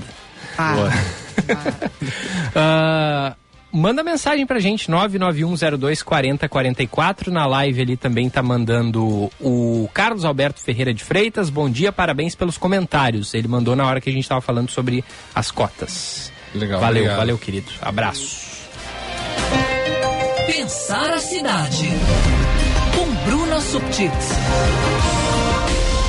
Breton Porto Alegre traz o quadro Pensar a Cidade. São 56 anos de tradição e inovação, mobiliário que reflete o seu estilo. Carbono negativo, nossa responsabilidade. Quintino Bocaiúva 818 e Pontal Shopping, Bruna. Trazer aqui rapidinho, né, um assunto que eu já trouxe em outros momentos, mas recupero aquele prédio que fica ali quase na esquina da Borges com a Ipiranga, onde funcionava a Secretaria de Obras e Viação, perdão, a Smov, aqui em Porto Alegre, que será leiloado, é um daqueles prédios que a prefeitura quer se desfazer, mas ele gerou um pouco mais aí de mobilização social pelo patrimônio que representa, né? Eu já contei que ele é um dos primeiros prédios, se não o primeiro que foi construído ali no aterro Praia de Belas. Lembrar que aquela área toda ali, onde fica o shopping Praia de Belas, o Parque Marinha, os trechos ali, desde o trecho 1, 2, 3 da Orla, o próprio Beira Rio, tudo aquilo é aterro, era Guaíba, há menos de um século. Né? E aquele, este prédio ele foi construído, projetado até mesmo por pessoas que trabalhavam na prefeitura na época e se envolveram com o projeto do aterro da, daquela, daquele trecho ali do Guaíba. A prefeitura quer vender, quer se desfazer dele, né? Hoje ele está, ele abriga ah, arquivos ah, da prefeitura, alguns servidores ali ainda transitam pelo local, mas ele não é mais um espaço de trabalho mesmo da prefeitura. Ah, a ideia é que, passando para iniciativa privada, quem adquirir tem a liberdade de fazer o que quiser. Como não é um patrimônio tombado, ele pode ser é, demolido, pode ser removido dali sem qualquer prejuízo. Há essa preocupação ali de quem defende que ele seja mantido, eu sei já que está sendo mobilizado aí algum ato de é, protesto em relação não só ao leilão, mas uhum. mesmo que a prefeitura se desfaça, há um pedido de que quem adquira possa manter o prédio. Isso aí está para acontecer. O que eu trago aqui de notícia, né, porque estou trazendo de novo, né, esse assunto já foi falado em outro momento, mas porque o leilão está marcado agora para o dia 24 de novembro. Boa! Ó, e essa aqui, hein? Vereador Marcelo Esgarbosa é cassado e perde mandato de vereador aqui na capital. Uma decisão tomada pelo Tribunal Regional Eleitoral. Vereador Marcelo Esgarbosa, sem partido, ele era do PT, né? Ele era do PT, ele chegou a ir para o PV, alegando, inclusive, essa foi a defesa dele durante todo o período, que ele foi para o PV, Partido Verde, a partir de um acordo dentro do Partido dos Trabalhadores para que o PV apoiasse Edgar, Edgar Preto na eleição de 2022. Então, que teria sido tudo combinado. Ele, inclusive, teve uma testemunha de defesa de, de, de muita força política, que foi o ex-governador e ex-prefeito Olívio Dutra, uhum. porque fez parte deste acordo formado. Na época, o Esgarbosa estava sem mandato, ele era suplente, não tinha mandato. Ele assumiu assim que se deu a nova né, reorganização da Câmara Municipal, porque alguns vereadores, vereadoras do PT alçaram a, a outros cargos. Então ele acabou subindo de suplente para vereador e aí o PT começou a passou a reivindicar esta vaga porque a vaga ela é e é isso a gente já falou né a gente vota muitas vezes pensando tá votando no candidato mas a gente vota no partido, no partido. É, é. e aí ele fica é, ele pode concorrer nessa próxima na eleição do ano que vem concorrer ele pode, pode. acho que ele não perdeu pode, os né? direitos é, políticos sim, ele sim. perdeu o mandato ele uhum. perdeu o mandato e, e, não, e não tem como recorrer agora porque foi unanimidade né do TRE e é, agora a situação ela, ela cabe um debate aí mais aprofundado, porque, e não no caso específico dos, dos Garbosa, mas a questão alegada pelo tribunal foi de infidelidade partidária, né? Porque ele saiu supostamente para fazer essa, essa comunhão o PV já fazia parte da federação com o PT, então já estava estabelecida a fórmula ali de parceria. É, articular uma ida de um político de um partido a outro para fortalecer aquele outro partido no apoio ao partido principal que é a desculpa, a, a, a, defesa dada pelo, desculpa, a desculpa minha, né? A defesa dada pelo, pelo Esgarbosa é que é, no, no momento em que se vai para um outro partido para defender uma aliança com o partido anterior, é, pode-se entender que não há aí uma certa infidelidade partidária. Até pode-se dizer que é o contrário, você está trabalhando pela fidelidade partidária com o partido anterior, com o partido maior. Você está se abrindo mão de, ah, eu estou abrindo mão do meu posicionamento aqui para ir lá do outro lado trabalhar a favor de quem onde eu estava antes, né? Isso que ele estava se, se, se defendendo. Mas como aí o interesse pela aquela posição dentro da Câmara Municipal, pela aquela cadeira, ela interessa muito mais ao PT do que qualquer outro processo pessoal com o nome do Esgarbosa, vem essa situação de que não, o PT vai ficar, eu quero, hoje meu interesse é esse e, e, e eu quero defender isso do meu lado e colocou ali os argumentos necessários e o tribunal entendeu que sim, que houve infidelidade partidária. É, é, é um assunto bem difícil de ser discutido porque é, as provas elas não levam a uma, a uma, claridade assim não houve infidelidade partidária até como a Bruna falou ele não tinha mandato naquele momento né não é que ele abriu mão se eu estou vereador pelo Partido dos Trabalhadores. Aí eu vou para um outro partido para manter aquele, aquela cadeira no outro partido. Aí eu estou tirando uma cadeira do, do partido que eu estava antes uhum. para o uhum. próximo. Aí você pode até né, argumentar, opa, olha, ele está sendo infiel com o partido que o elegeu e está levando, a, tá levando a cadeira para outro partido.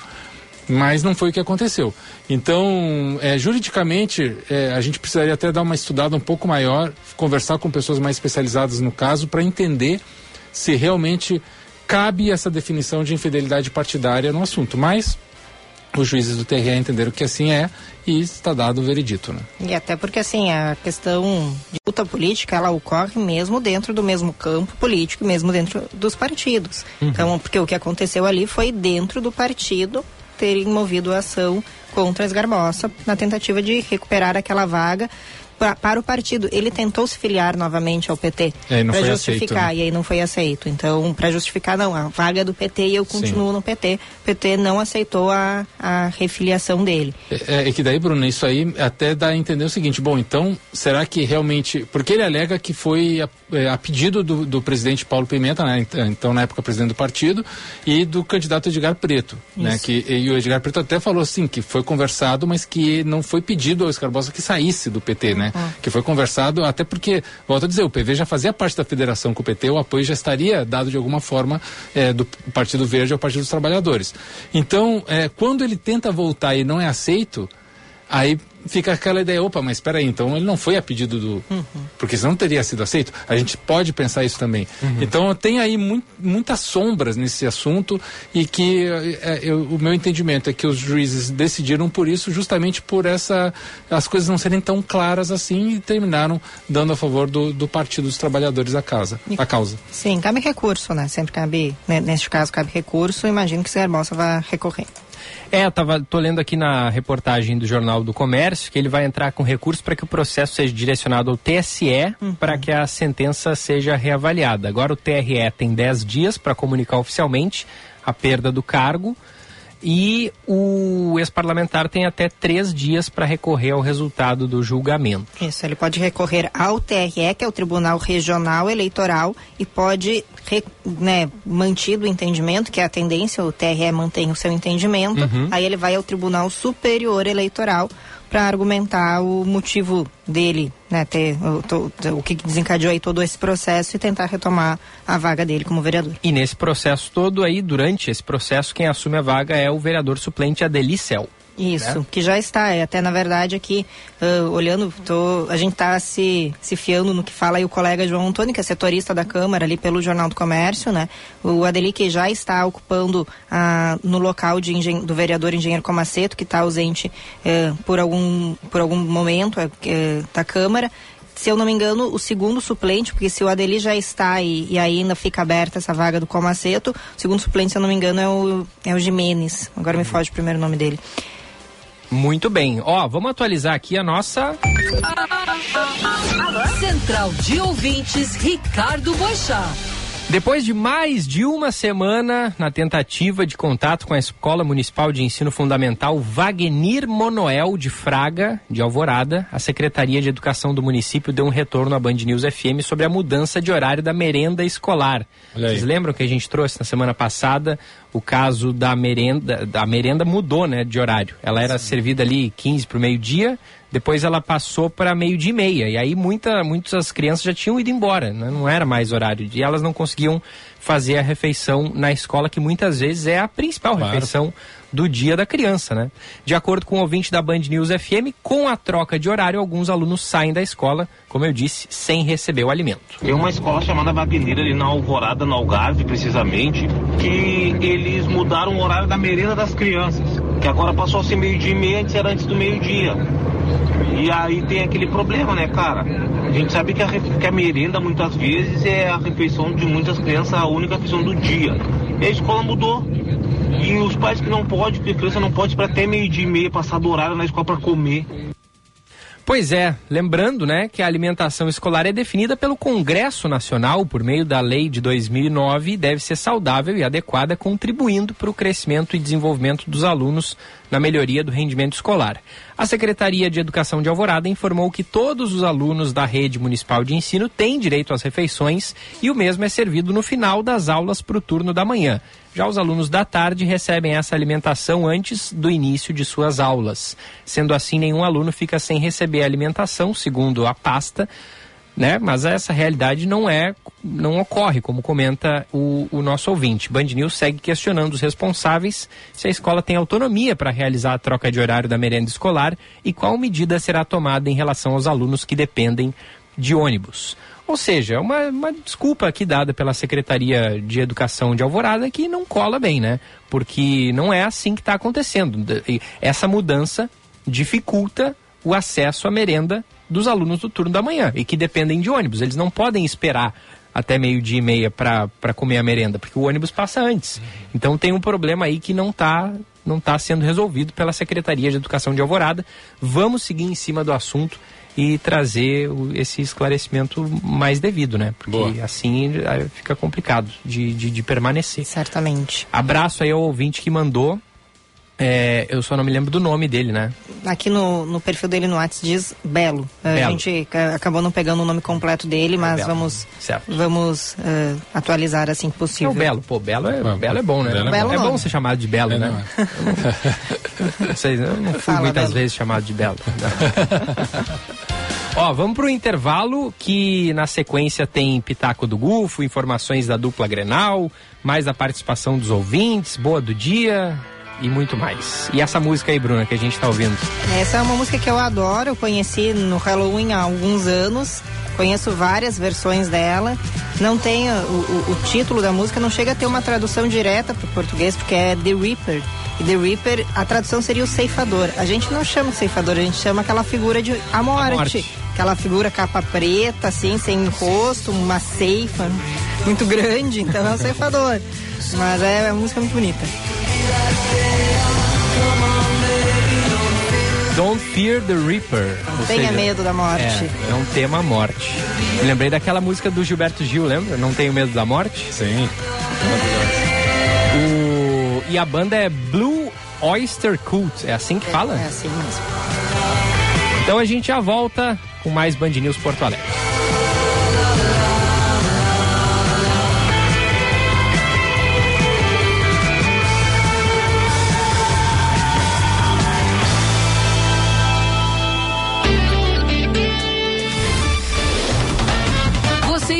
Ouvindo Band News Porto Alegre. Agora eu quero ver o sonho acontecer. Tá em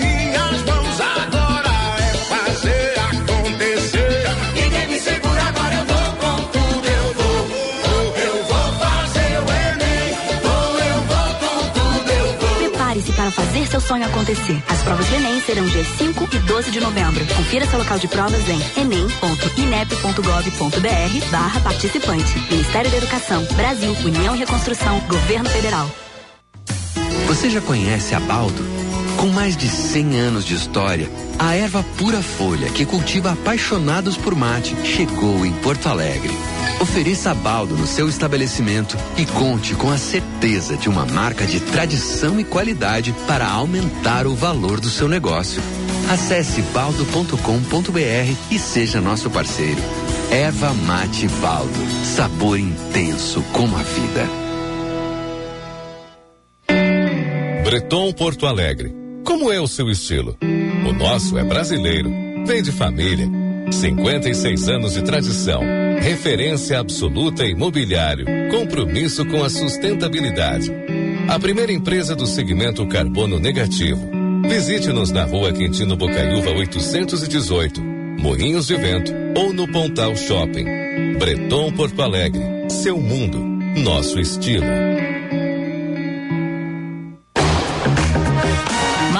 Ponto para sua empresa. Economize na conta de luz. Se seu negócio gasta mais de 9 mil reais por mês, entre para o Mercado Livre de Energia com a Engie, líder em energia renovável no Brasil. E economize até 30% na sua conta, deixando sua empresa muito mais competitiva. Faça uma simulação em engie.com.br barra Mercado Livre. Engie, sua parceira no Mercado Livre de Energia. Fazer acontecer em uma das melhores universidades da América Latina. Inscreva-se no vestibular da PUC, a universidade que tem tudo o que você quer para fazer tudo o que você quiser. Estude com professores altamente qualificados, tem experiências internacionais e acesso a um ecossistema de inovação em uma infraestrutura completa. Vestibular PUC, prova presencial dia 18 de novembro. Inscreva-se em pucrs.br e vem fazer acontecer. Quer um bom motivo para sorrir? A Unimed Porto Alegre prorrogou a melhor condição para você ter seu plano odontológico. Até o dia 15 de novembro, você contrata Unimed Odonto com 15% de desconto. Planos com ampla rede credenciada, sem coparticipação e muito mais, por apenas 21 e 25 mensais. Contrate online agora mesmo pelo site unimedpoa.com.br. Aqui tem cuidado, aqui tem Unimed. Está ouvindo Band News Porto Alegre.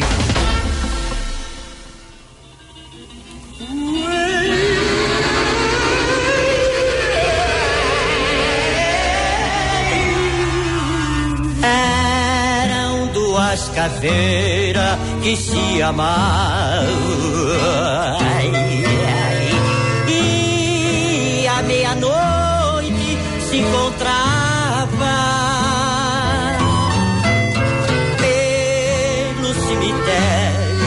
Dois passeavam. De juras de amor, então trocava. Sentado, os dois riba da louça fria. Nirriba é muito bom. Caveira apaixonada, assim dizia. Romance de uma caveira. Alvarenga e Ranchinho. Música é, re- refeita depois pelo Tangos Tragédias, né? Clássico do Tangos Tragédias. Lindíssima essa música. Alvarenga e Ranchinho aqui, 1965. Mas até, eu acho que é, é até de antes. Acho que, isso aqui é uma compilação. Sim, é que são, são artistas de uma época em que ir à rádio era muito importante e ir à rádio contar uma história. As músicas elas tinham que contar uma história para envolver as pessoas, para as pessoas é, entrarem naquele mundo ali, né? E o Varengue Ranchinho é craques nisso aí. Todas as músicas são histórias. É. A, a dupla foi formada em 1929. Já quase 100 Ah, anos. Uhum. Que momento, hein? poxa. Agora a gente foi longe. Anterior ao rádio. É. Chegou de pé junto, com cadáver não onde foi. Essa tava na lixeira cultural. Sim, Lixeira. Gran Rechebuchen. Que os tangos tragédias foram lá garimpar. Resgatado. né, a lixeira lá da lá na Esbórnia. Esbórnia. É. Que bom resgatar. E matou-se de um modo romanesco. O Tangos Tragédias, eles tocam outra do Alvarenga e Ranchinho, que é o drama de Angélica. né? Angélica, sim. Que é, eu, eu adoro a letra dessa música. Sim, é muito É boa. toda, toda com proparoxítonas, Aham, né? sim, sim. É muito legal. Traremos Aqui, um dia. Ah, Aqui, ó. Ah, Ah, um trechinho É, um só. trechinho, é. Ó. Quase sem ritmo, que a voz um. É genial essa composição. É, né? Poesia ética, em forma estrúxula. Vale a pena prestar atenção na letra dessa música. Isso é uma aula de português. Mulher anêmica. Vocabulário riquíssimo. Que a gente não vê mais na, por aí, né? É, na música popular, né? É. E tinha ímpetos de fazer cócega no meu esôfago. Em noite frígida. 10 e 42 estamos de volta. Esse é o Band News Porto Alegre, ouvindo músicas de Halloween hoje. Essa até nem tem uma vibe de Halloween, né? Mas é trágica essa história também, porque a Angélica morreu, né? É, sim. sim. Muito bem. É, vamos pro. Pô, tá na hora da dupla Grenal já, né? Já são 10 e 43 Então, bora. Futebol. Oferecimento Super Alto BR. Única concessionária Ford em Porto Alegre e Pelotas. Informações da dupla Grenal chegando agora com Lucas Dias e Leonardo Sonda. O Grêmio que volta a trabalhar nesta terça-feira pela manhã no CT Luiz Carvalho, a última atividade antes da partida contra o Coritiba. Nesta quarta-feira, 8 horas da noite, no Couto Pereira, na capital paranaense. O técnico Renato Portaluppi terá a última oportunidade de esboçar o time que vai entrar em campo. Luiz Soares e Carbajo estão de volta. Os dois estavam no Uruguai resolvendo problemas particulares e voltam às atividades na manhã desta terça-feira. Carbajo participará de uma espécie de teste por conta ainda das dores no pubis. O jogador não atua desde o clássico Grenal e caso seja aprovado neste teste, ele viaja com a delegação. A outra dúvida é Cuiabano. Jogador vem participando já das atividades com bola e também deve viajar com o grupo de jogadores. A grande mudança para a partida contra o Coritiba está no sistema defensivo. Walter Kahneman está de volta. Ele cumpriu suspensão contra o América e deve jogar ao lado de Pedro Jeromel no sistema defensivo. Ele que começou na partida em Belo Horizonte no banco de reservas por conta de um desgaste muscular. Com as informações do Grêmio, falou o repórter Leonardo Sonda.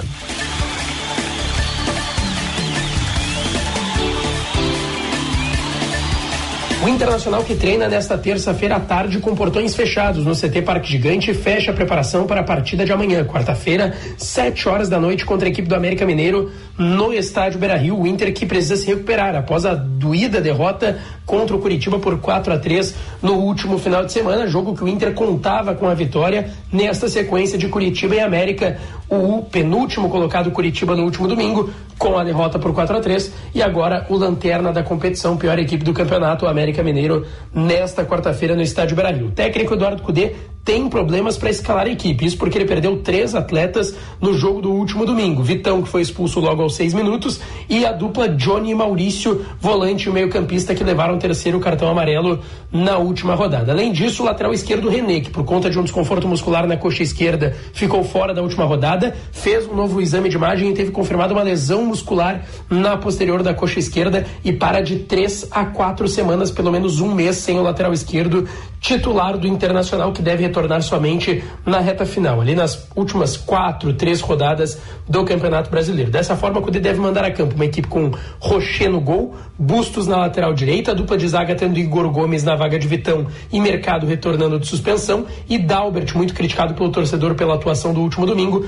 mais uma vez titular na vaga de René. No meio de campo, na vaga de Johnny, deve atuar Gabriel, mais à frente, tendo Arangues, Depena na vaga de Maurício e Wanderson retornando de suspensão e a dupla de ataque Alan Patrick e Ener Valência. Com as informações do Inter, falou o repórter Lucas Dias.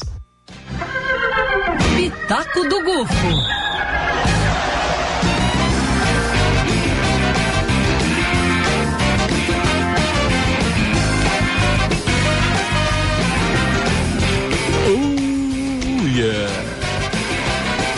Atenção, tricolores, caneta e papel na mão. Caneta e papel na mão, Giba. Porque eu vou trazer aqui para vocês o que, que o Grêmio precisa matematicamente para garantir a sua vaga na Libertadores do ano que vem. E eu já vou adiantar, não tá difícil, viu? A coisa é um pouco mais tranquila do que parece. Ou seja, está dentro dos, dos conformes e das possibilidades do Grêmio. Vamos lá. Primeiro de tudo, o Grêmio tem que torcer para o Fluminense ser campeão da Libertadores, porque assim, é, provavelmente, a gente tem um G7 em vez de G6. Aí aquelas duas vagas é, da pré-Libertadores, elas já ficam é, mais acessíveis. Mas vamos lá, para um G4, para classificar direto, Giba, Bruno e melhores ouvintes, tem dois números aqui interessantes. Atingindo 62 pontos, o Grêmio teria 98% de chance de ir para a Libertadores. Ou quase, né? 98% é uma alta chance. Com 64 pontos, garante 100%. Então o Grêmio hoje tem 50. O Grêmio precisaria ir entre 12 e 14 pontos a mais. Vamos lá, hoje com 50 pontos, o Grêmio tem 55% de aproveitamento dos pontos, ou seja, o Grêmio a cada 10 jogos ele consegue ali pontuar em mais da metade, correto? Faltam aí oito partidas para o Grêmio. Então, nessas oito partidas, o Grêmio precisaria fazer 13 pontos para chegar ali no seu 63, certo? Isso seria 54% de aproveitamento, ou seja, menos do que o Grêmio faz atualmente. Ou seja, é só o Grêmio manter o ritmo normal que ele está hoje que ele garante a classificação. Mas tá, vamos lá, vai que o Grêmio quer chegar nos 64 pontos, fazer 14 pontos, isso é 58% de aproveitamento. Ou seja, é melhorar um pouquinho do que está se fazendo agora. Para isso, o Grêmio precisaria de quatro vitórias e dois empates nesses oito jogos, permitindo apenas duas derrotas. Se o Grêmio só pode perder mais dois jogos. Não pode perder mais do que isso. Pode empatar só dois, não pode empatar mais do que isso. Mas precisa ganhar quatro. Vamos lá, são oito jogos que faltam, quatro em casa, quatro na arena e quatro fora. Os quatro jogos na arena que o Grêmio precisa ganhar de qualquer jeito, Bruna, Giba, melhores ouvintes, Bahia, Corinthians, Goiás e Vasco. Quatro jogos acessíveis. É, porque são times da parte de baixo da tabela. Vamos combinar que esses, ganhar desses quatro não é uma ladeira de da Lucas, subir a ladeira da Lucas. É um jogo, são jogos acessíveis para o Grêmio. O Grêmio pode ganhar essas quatro partidas. Bahia, Corinthians, Goiás e Vasco. Aí já mataria as quatro vitórias. Aí precisaria buscar dois empates fora de casa ou uma vitória fora de casa para garantir assim 100%. Aí os quatro Mas jogos É raro o Grêmio ganhar fora de é, casa. né? é raro, mas olha os jogos que o Grêmio tem fora de casa, Giba. Curitiba agora nessa rodada, Tá. que é um jogo que pode ser vencível. Pode ganhar. Pode ganhar. Lanterna, Curitiba. Sim. Aí vem o Botafogo precisando garantir título. Aí já, Aí já aí é complica. difícil. Tá, Botafogo, vamos dizer que aí que o Grêmio, uma das duas derrotas que o Grêmio pode ter é essa contra o Botafogo. Aí depois tem o, o Galo o Atlético Mineiro, também. que está buscando vaga na Libertadores. Difícil. E encerra o campeonato contra o Fluminense. Aí é uma dúvida, porque o Fluminense pode estar comemorando o título, né? É, se o. Fluminense é campeão da Libertadores, esse, esse jogo aí já tá na- no bolso do Grêmio. Agora, se o Fluminense perde pro Boca Juniors, aí que eu volto a dizer, o Grêmio precisa torcer, os torcedores do Grêmio precisam ser tricolores cariocas Claro. no final de semana contra o Fluminense, porque o Fluminense ganhando a Libertadores é muito bom pro Grêmio. Então vamos lá, gente, só repetindo, o Grêmio precisa de 14 pontos, né, nesses 24 que ele vai disputar agora, para garantir vaga direta na Libertadores. Precisa aumentar seu aproveitamento de 55% para 58%. Não é muita coisa, não é uma loucura, é totalmente acessível.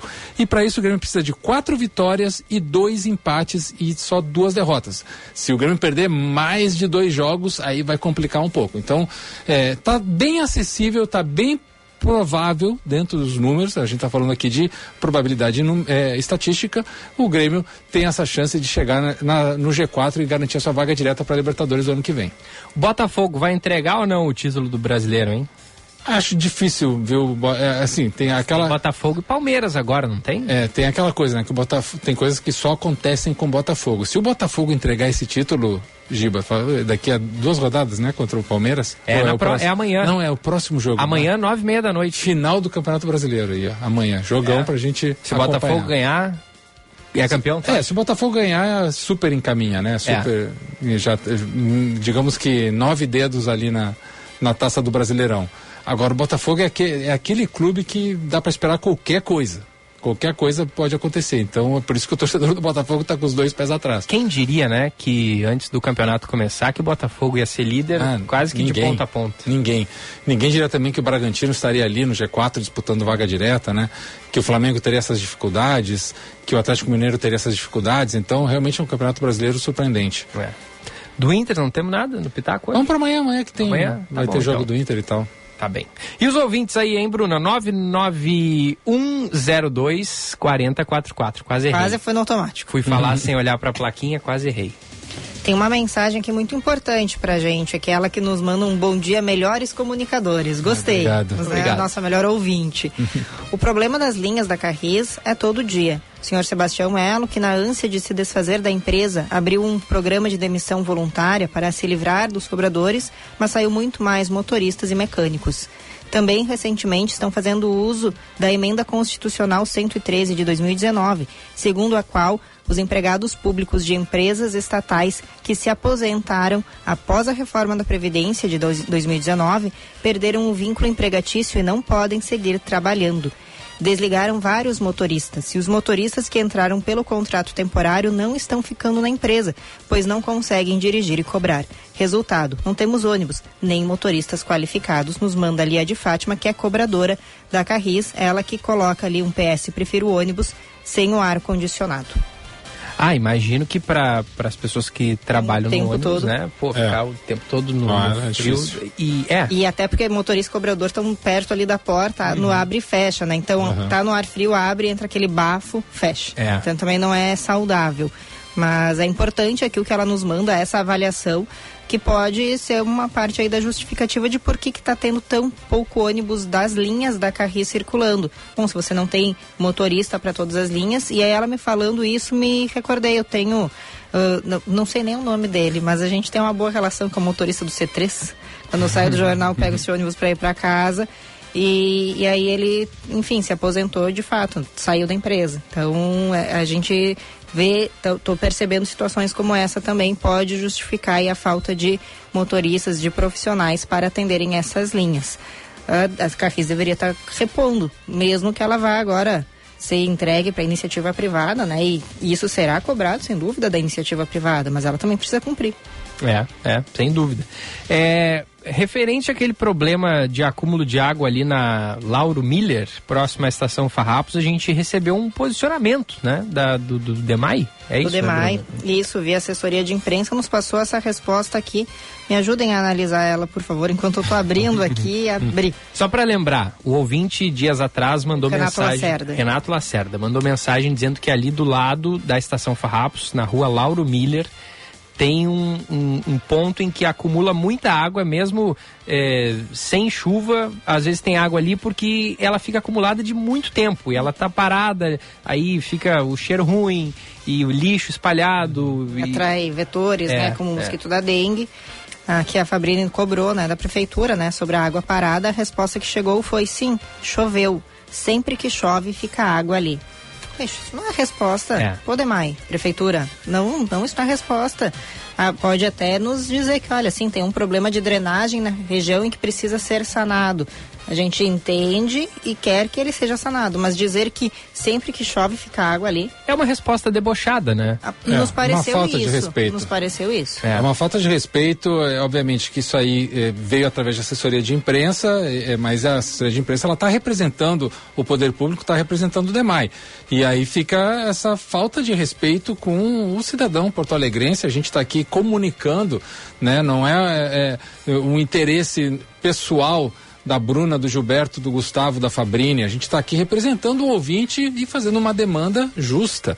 Então, o mínimo que se espera é uma resposta com civilidade, com educação e não com esse deboche, com essa falta de respeito. É, é- é uma lástima, uma pena que a gente tenha que transmitir isso e passar isso, mas, enfim, essa é a resposta que o DEMAI passou através da sua assessoria de imprensa. Siga mandando mensagem pra gente, relatando esses problemas. A gente vai atrás das autoridades e busca respostas. Nem que seja debochada como essa que veio do DEMAI. Isso já diz muito também, né? Já diz. Sobre a atenção que a prefeitura e seus órgãos dão para determinados problemas da cidade. Um- Então, Uns problemas importam mais que outros. é, exatamente. exatamente. Notícia do dia. Oferecimento Unimed Porto Alegre. Cuidar de você. Esse é o plano. Olha a prefeitura aí de novo, mas dessa vez vai realizar um evento de adoção de animais ali na Feira do Livro. Pô, que gesto bonito que é você adotar um animalzinho, né? Sim. Tem o cara que gosta de pagar 2.500 reais num Golden Retriever, ok, tá, ele tá no direito dele. Tá. Mas é muito nobre você adotar um bichinho, né? Adotar é cuidar muito bem, né? Digo porque tenho dois adotados em casa, de rua, né? Então fica aí a dica, querendo. É, é só para cachorros? Ou tem. Acho que é só cachorros, né? Que vão estar ali para adoção. É, Ah, diz animais aqui, não Animais. sei. Ah, é, não. Sete cães vacinados, É. microchipados e vermifugados. Ele chega prontinho. Prontinho. Prontinho, gente. Amanhã, quarta-feira, dia 1 das 10 da manhã às 4 da tarde, ali na Feira do Livro, Legal. em frente às bancas da sessão de autógrafos. Boa. Vocês já passaram ali pela Feira do Livro? Só passei. Ainda não, vou passar esse final de semana. Então tá bem. Passarei, mas quero ficar. Passei, mas quero ficar, né? Além Sim, de é, passar. da- daquele passeio, né? Sim, para fechar aqui, ó, a gente tem de ouvintes, né? O, o Terence Veras comentou ali sobre as cotas, que também é bom lembrar que há também que se pensar nas ações afirmativas para as pessoas que passaram no vestibular permanecerem na faculdade. Tem muita gente que ingressa, mas não consegue permanecer e se formar. E ele comenta ali sobre o Alvarenga, que já antes do Chico fazia música só com proparoxítona. não, não sei se ele tá... Buarque? Pois é, não É, sei se ele tá dando alguma referência em específico aqui. O Alexandre Reichelt, uh, Gufo, encontrou em casa, olha só, um CD chamado Porto Alegre é Demais. A música de Porto Alegre. Aí, só ó. com músicas temáticas de Porto Esse, Alegre. esse é o disco que, o primeiro disco onde foi publicada a música Porto Alegre é demais. Isso que abre, né? É. O prime- a primeira faixa aqui, ó. 97, eu acho. Não tem aqui o. Deixa eu ver se ele nos passa, mas aqui não diz o, o ano, né? Ele tá mandando 97 foto da 98. capa. Isso. E, e, E bem, várias pô, outras músicas muito Sim. tradicionais aqui da cidade. Porque, legal isso aí que, que o Alexandre mandou, porque é, muita gente pensa que essa música ela foi um jingle né, do supermercado, mas o fato é que o, é, é, todo ano é, o supermercado paga para usar a música, porque ela, na verdade, ela saiu nesse primeiro disco aí como, Sim, como ela, canção. sim, ela tem outra, outra origem, né? Nos mandou aqui mais cedo também a Neneca. Ai, meu Deus, o primeiro nome dela me fugiu, me fugiu a mensagem. Ela toda vestida de bruxinha. Mandando aí o seu feliz, dia, feliz, feliz Halloween. Mas de fato que eu perdi a mensagem, poxa. Ah, daqui a pouquinho encontro. Daqui a pouco eu encontro. Clássicos. Com Gilberto Echauri.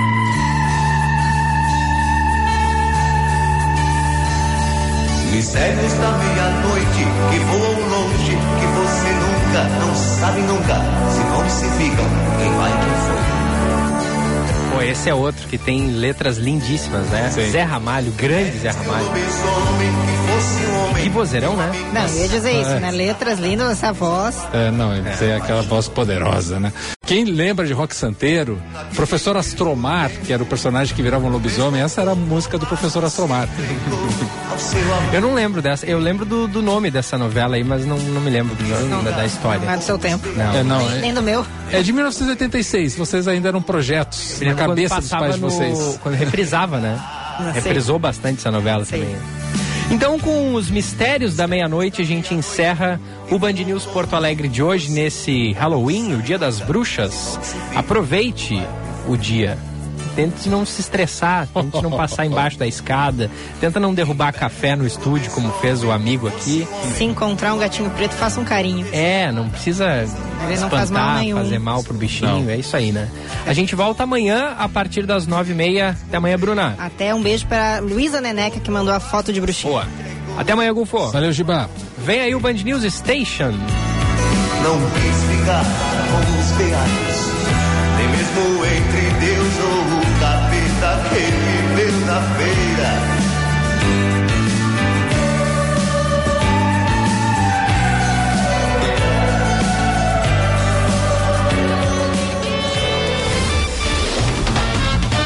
Você ouviu Band News Porto Alegre.